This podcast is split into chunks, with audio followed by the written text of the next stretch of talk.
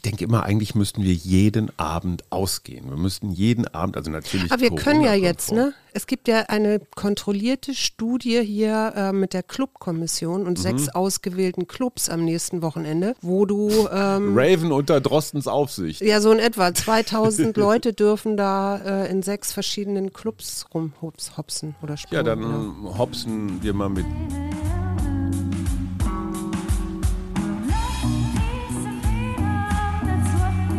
Wir. Arbeit, Leben, Liebe. Der Mutmach-Podcast der Berliner Morgenpost. Halli, hallo und herzlich willkommen. Es ist unsere letzte Ferienwoche. Hier sind wir, der Mutmach-Podcast der Berliner Morgenpost. Mein Name ist Tage Schumacher. Mir gegenüber sitzt die ausgeruhte Suse. Was hast du in den letzten Stunden hier gehört? Ungewöhnliches. Du meinst Hubschrauberlärm? Ja, Hubschrauberlärm. Das klang ungefähr so, als sei, seien alle Staatschefs der EU hier ins Kanzleramt geflogen. Es war aber was ganz anderes. Was war hier los in Berlin? Das war eine nicht genehmigte Querdenker-Demo mit, was habe ich gehört, 2000 Menschen oder so? Ja, und offenbar ist da ein bisschen was entgleist. Die haben sich vorm Olympiastadion getroffen. Da ist ja ein riesengroßer Platz. Also es wäre sogar möglich gewesen mit Abstand, Masken und so weiter. Aber es wurde alles, aber auch alles von den Demonstrierenden nicht eingehalten Klar. an Regeln. Deswegen sind ja auch die Demos eigentlich abgesagt worden. Also deswegen hat die Polizei das ja mhm. und das Oberverwaltungsgericht und alle haben gesagt, nein, ist nicht. So, und, und an der Goldelse, was ja eigentlich immer so der Haupttreffpunkt ist für große Demonstrationen, ob das Love Parade ist oder CSD oder so, sind tatsächlich Wasserwerfer aufgefahren und mhm. dann Hubschrauber. Ja. 2000 Polizisten für 2000 nicht angemeldete Demonstrierende ist schon, schon ein bisschen spooky, oder? Ja, ich habe auch ehrlich gesagt mich gefragt, ob wir darüber überhaupt reden sollen. Zu spät. Weil das, ja, das ist jetzt zu spät, weil das, das ist sowieso eine Frage an dich soll man darüber berichten oder sollte man das nicht? Das, die, die Frage stelle ich ja normalerweise ja, immer. Ich und weiß. ich, ich finde in diesem Fall 2000 Menschen, also wenn man jede Demonstration, auf der 2000 Menschen mitlaufen, hier in Berlin sind glaube ich 3000 Demonstrationen im Jahr, dann hätten wir viel zu tun. Aber in diesem Fall war es ja nun wirklich offenbar, es flogen Steine, es wurde gewalttätig. Ja. Das war keine Demonstration mehr. Das war, ich, ich hatte so ein bisschen den Eindruck, wollten die jetzt aufs Kapitol, also ja, ja, nochmal ja, auf den den Bundestag zu. Es, es, hat, es hatte was Aggressives. Ja, ja, es gibt ja wohl auch Seiten, da wurde gefordert, äh, diesen Tag jetzt umzubenennen, auf den, also überhaupt den 1. August jetzt zu benennen, Aha. weil das eben im letzten Jahr ähm, ja hier auch zu Krawallen kam und eine große ja. Demo war. Ne? Ich weiß ich nicht, weiß, ob ihr das im Hintergrund hört jetzt gerade. Da fliegt Wir müssen dazu sagen, heute ist Sonntag, ne? Ja, ja, es ist, äh, wir sind am späten Sonntagnachmittag. Aber das Interessante ist ja, wir dachten jetzt, oh, wenn wir erstmal geimpft sind und der Sommer ist da und irgendwie wird es dann weniger. Es mhm. wird nicht weniger. Mhm. Kennst du Hubert Aiwanger? Ja, der ist die rechte Hand oder nicht rechte Hand, aber das ist das Bündnis mit, das Herr Söder in Bayern hat. Ja, oder? der ist alles andere als eine, eine rechte Hand. Der ist eher äh, ein zweiter linker Fuß. Ähm, die Freien Wähler in Bayern, die haben ja der CSU relativ viel weggenommen. Mhm. Also es ist ja jetzt keine grundsätzlich andere Klientel, die die bedienen. Und ich finde es total spannend. Markus Söder, von dem wir alle dachten, so ein Machtprotz. Ja. Äh, der kann mit seinem Koalitionspartner, diesem Hubert Aiwanger, der kann nichts machen, weil Hubert Aiwanger hat gesagt, ich will mich nicht impfen lassen. Mhm. Söder ist als Hypochonder bekannt und ist, also der, der gibt ja keinem mehr die Hand, weil er Angst vor, einer Infektion hat, was auch völlig in Ordnung ist. Und ausgerechnet sein Koalitionspartner verstößt absichtlich gegen die Grundregel bei Söder so, so viel impfen wie möglich. Ja. Und, und das schwierig. Zeigt, das ist nicht nur schwierig, das entzaubert erstens Söder und es zeigt zweitens natürlich auch, also der Aiwanger hat so eine FDP-Strategie, weißt du, der ja. will in den Bundestag. Ja. Und er hat jetzt drei Prozent bundesweit. Und wenn er es schafft, sich immer wieder an Söder zu reiben, also mhm. immer wieder als der Impfunwillige sich zu präsentieren, so als der Robin Hood, der sich vom Staat nicht kriegen lässt. Der Söder sitzt total in der Falle. Wenn er den Aiwanger rausschmeißt aus der Koalition, was er machen könnte, ja. dann macht er einen Märtyrer. Ja. Dann ist er sicher im Bundestag. Ja. Wenn er rumgrollt und rumzirnt, dann steht es jedes Mal wieder in der Zeitung. Der Aiwanger sagt, ich lasse mich nicht zwingen, ich bin, habe meine Freiheit, meine Bürgerrechte. Das zeigt die unfassbare Macht von so kleinen Quertreibern. Mhm. Ne, das ist wie Maaßen, das ist wie Sarah Wagenknecht, das ist wie, wen kennen wir noch, Boris Palmer oder so Leute. Mhm. Ich bin gespannt, ob diese Strategie aufgeht. Ja. Weil der Aiwanger eine ganz klare Position hat, der sagt, ich lasse mich nicht impfen. Jetzt jedenfalls nicht. Das heißt, er hat so eine AfD-Haltung der hat so eine AfD-Haltung, ohne jetzt diesen braunen Pesthauch zu haben. Mhm. Und es gibt ja durchaus eine ganze Menge Leute in Deutschland, die sagen, ja, mal gucken, impfen, bin mir nicht so sicher, mal abwarten und so weiter. Mhm. Stell dir mal vor, in diesem Wahlkampf, wo ja alle irgendwie versuchen, so unauffällig wie möglich zu sein, wird das in den nächsten 50 Tagen so das Riesenthema. So naja, das der ist ja, widerständische Eiwanger. Ja, aber es gibt ja jetzt schon eine Debatte darüber, wie geht man um mit denen, die nicht impf, sich impfen wollen. Kriegen Geimpfte höhere Privilegien, also Privilegien im Sinne von, äh, du kannst einfach reisen, du brauchst keine, weißt du? Ja, aber um diese Debatte drücken sich ja alle rum. Ja, ja. Ne? Keiner will eine Impfpflicht, um Gottes Willen, dann ist man naja, gleich wieder... wobei, da gibt es auch Politiker, die das fordern. Ne? Keiner also, der Spitzenpolitiker nee, fordert nee. das. Keiner. Das heißt, der Aiwanger hat so eine, so eine exklusive Haltung und eine ganze Reihe von Deutschen, die vielleicht auch gar keinen Bock haben, sich um irgendwie andere politische Themen zu kümmern, für die kann der zur Lichtgestalt werden. Mhm. Und er nutzt letztendlich die Positionslosigkeit der anderen, indem mhm. er eine mhm. klare Position bezieht. Ja. Und dieses Dagegensein sorgt natürlich immer wieder für Medienberichterstattung. Ja, ja, das heißt, da wird gerade ein Robin Hood, the making mhm. of a Robin Hood, also wir erleben es. Und ich finde das total spannend, weil diese ganze Lahmarschigkeit, die man dem Laschet und auch dem Scholz irgendwie zu, zu Recht vorwirft, mhm. Ja, die arme Annalena Baerbock haben wir auch schon drüber geredet. Ein wahnsinnig kluges Stück auf Spiegel Online. Ganz kurz darf ich die These zusammenfassen, ja, weil ich bitte. das so spannend fand. Ich fand das interessant, ja, ja. Mm, die These lautete, Annalena Baerbock, 40, ist in einer Zeit aufgewachsen, als Feminismus nicht mehr so radikal politisch war, sondern auch so ein bisschen gesellschaftlich. Ne? Ja, und so, ein bisschen frech auch. Ne? Genau. Frauen traut, traut euch was, macht den Mund auf, lasst euch nichts gefallen. Und es gibt ja auch einige Beispiele, ne? So, Frau Pass, Passmann zum Beispiel. Die ist noch ein bisschen jünger, ja, also Kar Caroline Kebekus. Ich finde, Barbara Schöneberger ist auf eine Art auch so eine ganz moderne, tricky Feministin. Also die lässt sich von Männern auch nichts gefallen. Ja.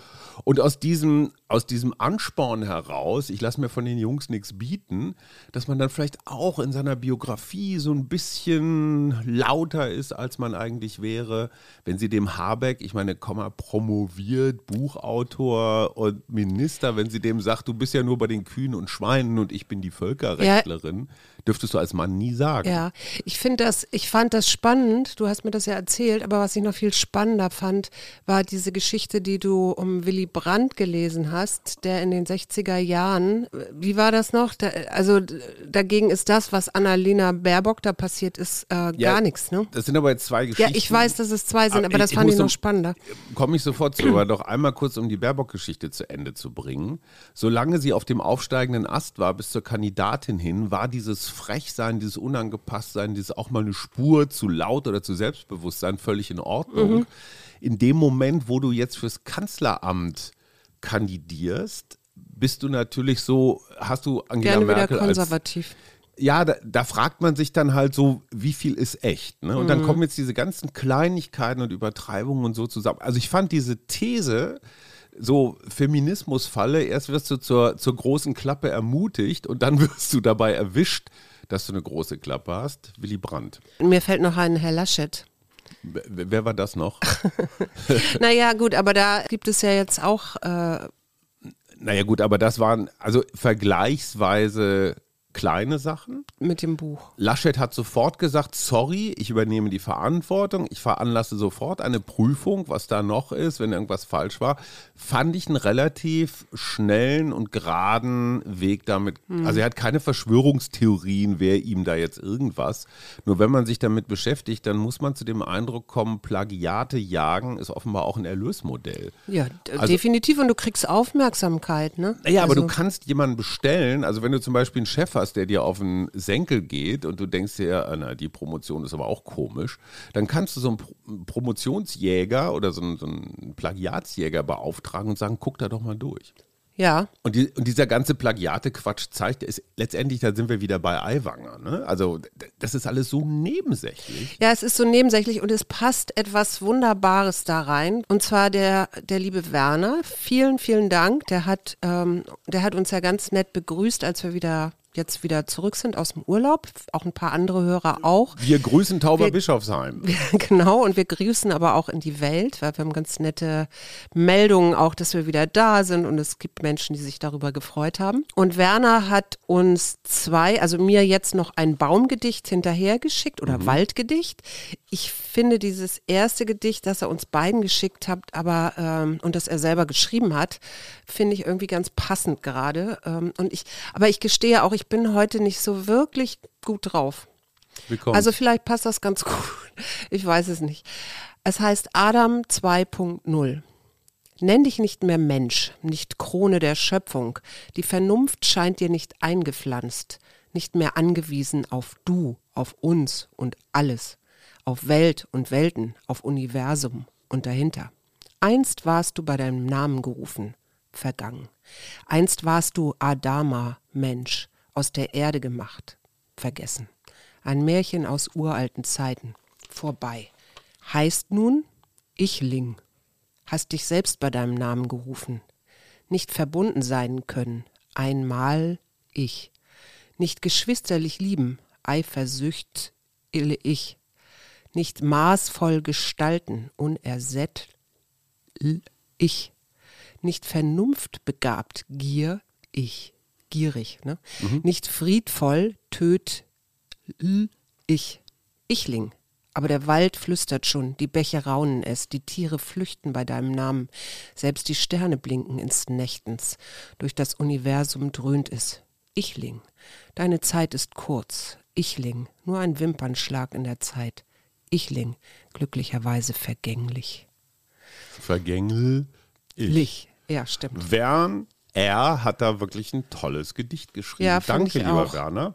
Finde ich auch. Deine Freitagsgedanken kann man immer noch abonnieren. Wenn uns jemand eine Mail schickt, leiten wir die gerne weiter. Ich finde es großartig, wie viel Poesie, Kraft, Gedanken da draußen in diesem Land sind. Ne? Man ja. hat das Gefühl, die Menschen, und, und Werner steht ja für viele ja, ja. sind so viel weiter als, als das, was uns da gerade politisch geboten politisch wird. Ne? Geboten wird. Ich bin äh, Ganz kurz noch zu Willy Brandt. Es war eine Geschichte in der Süddeutschen. Mein alter Spiegelkollege Hans-Joachim Noack hat, hat eine Willy Brandt-Biografie geschrieben, schon vor vielen Jahren. Und da wurde das alles nochmal so ein bisschen aufgekocht. Weil Willy Brandt ist ja, als, jetzt, als die Nazis kamen, ähm, nach Skandinavien geflohen, mhm. hat als Journalist gearbeitet, hat mhm. sich auch umbenannt. Er hieß ursprünglich anders. Ich wiederhole es nicht, weil es irgendwie immer auch noch so, ein, so eine Stigmatisierung ist. Mhm. Und als er zurückkam, da haben die Konservativen, die Rechtskonservativen, also muss man überlegen, 60er Jahre, da war der Krieg gerade so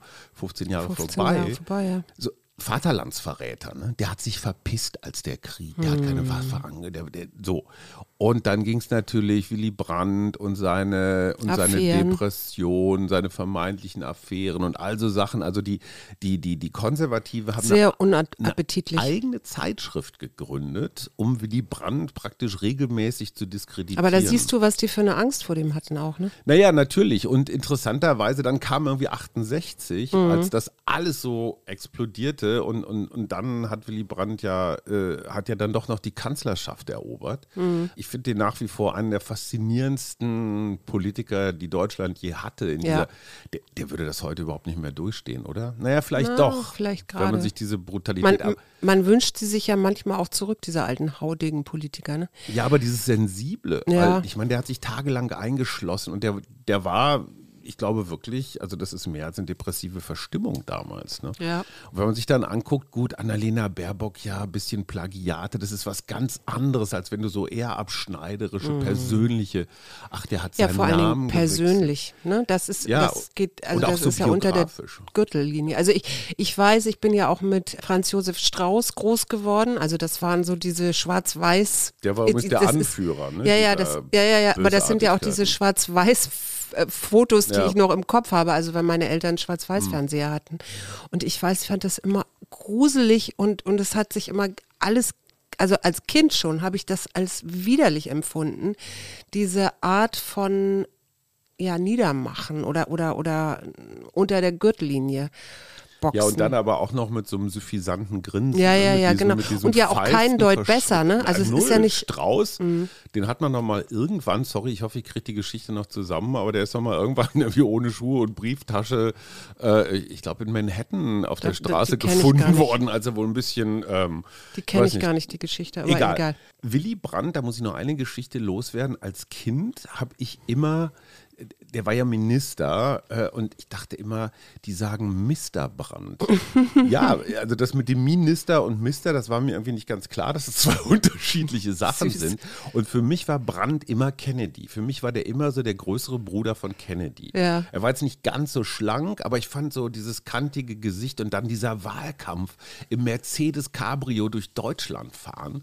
Das ist einfach, ne, ne, Konrad Adenauer ist mit dem Zug gefahren. Warum fährt eigentlich niemand mehr? Robert Habeck könnte mit dem Fahrrad durch Deutschland fahren. Ja. Gut, okay, wir sind hier nicht Lasten zur Fahrrad vielleicht sogar.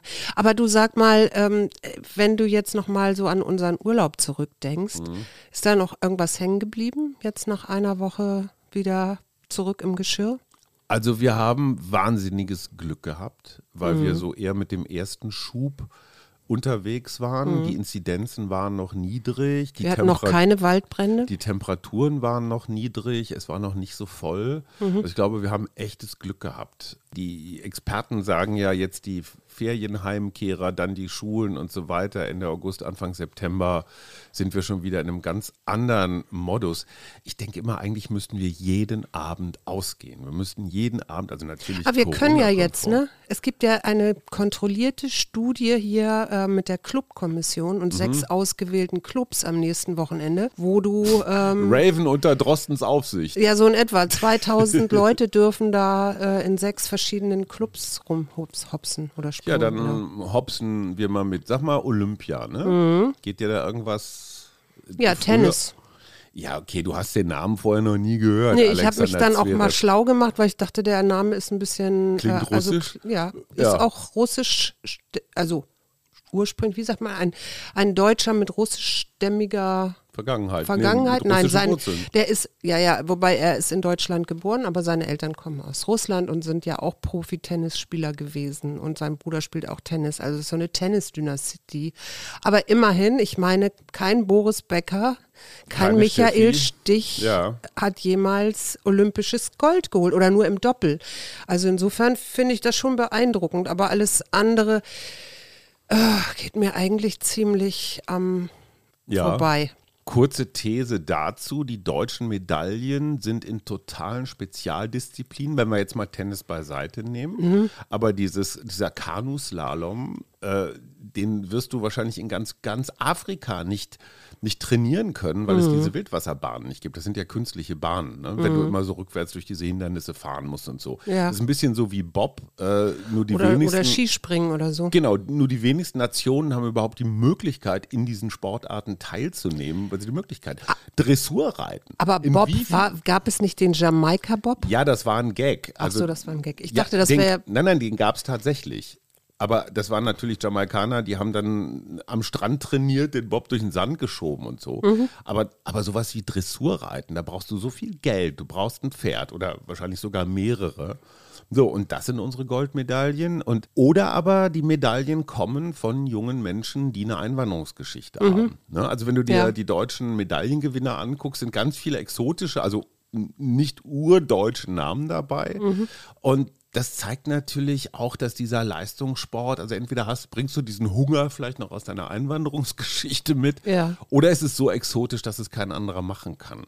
Ich finde das ganz beruhigend, dass Deutschland nicht mehr in diesem Rattenrennen da zwischen China und Amerika und natürlich den japanischen Gastgebern unterwegs ist. Ja. Ich habe mit dem Leistungssport so ein bisschen abgeschlossen. Mir wird da zu viel beschissen und diese Spiele müssen unbedingt stattfinden, damit die Fernsehrechte ja, ich finde es ja auch immer interessant, was so dopingtechnisch dann wieder ans ja. Licht kommt oder so. Ne? Aber nun äh, mal was ganz Handfestes, ja? Ja, bitte. Wir haben ja Sommer und Sommer ist ja Wespenzeit. Was meinst du, wie viele Wespenarten gibt es in Deutschland? Eine. Nee, acht. Acht. Ja. Und welches sind die Wespen, die auf Essen gehen. Also es sind nämlich nicht alle, das ist das Interessante. Das sind die Frespen. Ja, das ist die gemeine Wespe und die deutsche Wespe, die sich überhaupt für Fleisch und Süßes und so weiter. Die anderen sechs nicht. Die anderen sechs nicht, genau. Und weißt du, was, was ich interessant daran fand, ist, wenn du Angst hast vor Wespen, Mhm.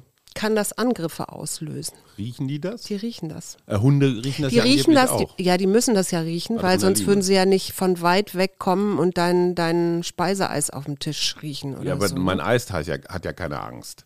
Nein, dein Eis nicht, aber es gibt ja Menschen, die Angst haben. Ja, ja, schon und klar. dementsprechend, Also sie äh, können gut riechen. Ah. ja, die können gut riechen und die riechen eben auch Angstschweiß und äh, das könnte dann eben durchaus aggressive Reaktionen auslösen. Aber sag mal, alle Genauso- diese acht stechen Menschen. die, die, die stechen schon, aber die, also und ich meine, wenn du, große Quaddeln.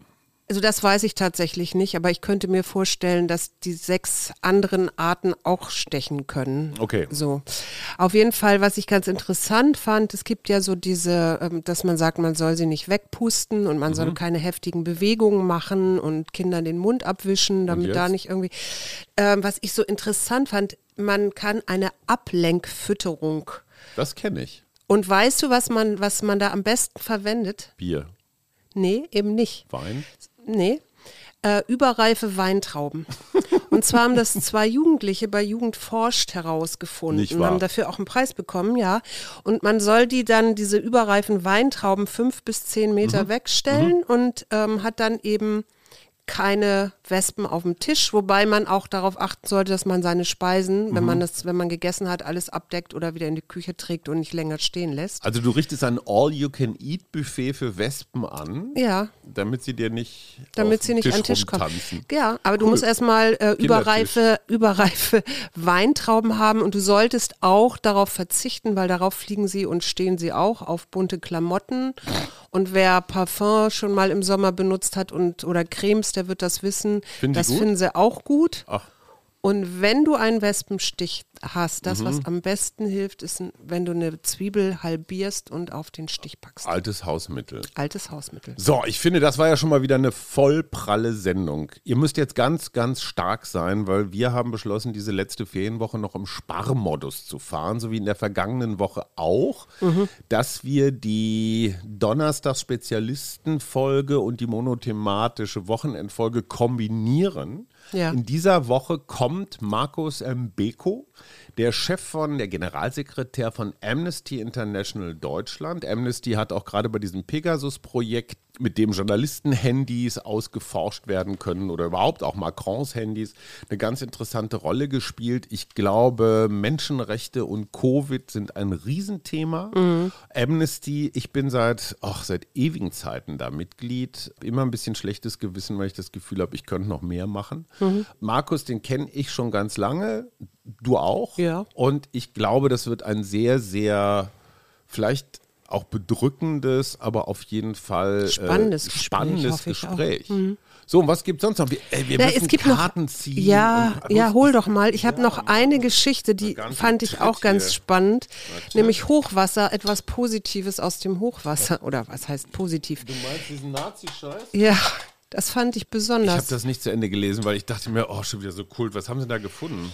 Da haben sie, also sie haben in Hagen-Eckeby ähm, ist eine, ein Haus, eine Hauswand ähm, aufgegangen oder so und da haben sie ein Versteck gefunden von Dingen, wo sie annehmen, dass die sind, dass die am Ende des Zweiten Weltkriegs versteckt worden sind vor den einmarschierenden Amerikanern. Aber was wurde denn da versteckt? Und zwar Revolver, Schlagringe, dann penible Dokumente über den Stand von Schwangerschaften von Frauen dort in, der, in, in dem Okay. Bezirk, original verpackte Gasmasken und Protokolle von Lebensmittelrationen und Mhm. Briefe von und zur Front.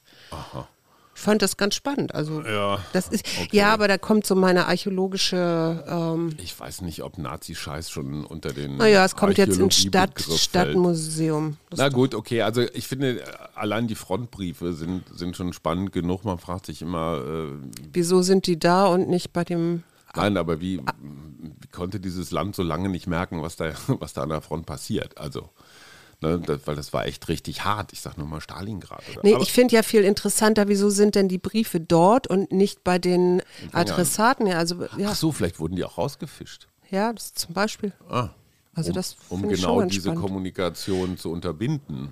Zum Beispiel, ja. Na Also, während du Hast du ein Kärtchen gezogen? Was haben wir denn? Ich habe gezogen Wandlung.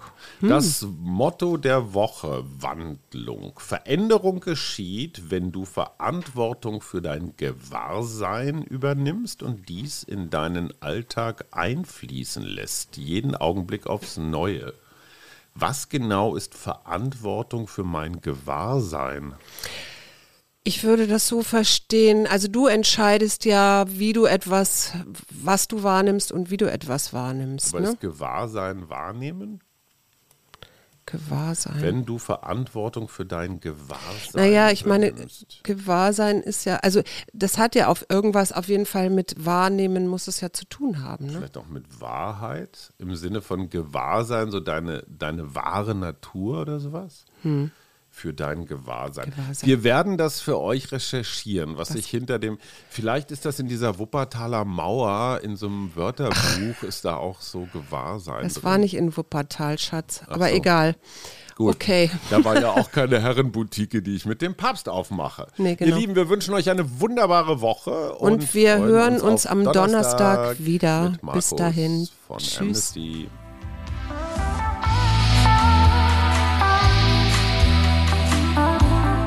Wir, Arbeit, Leben, Liebe.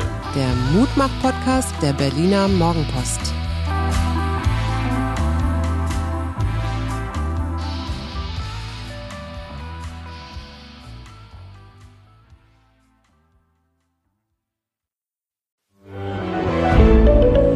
Ein Podcast von Funke.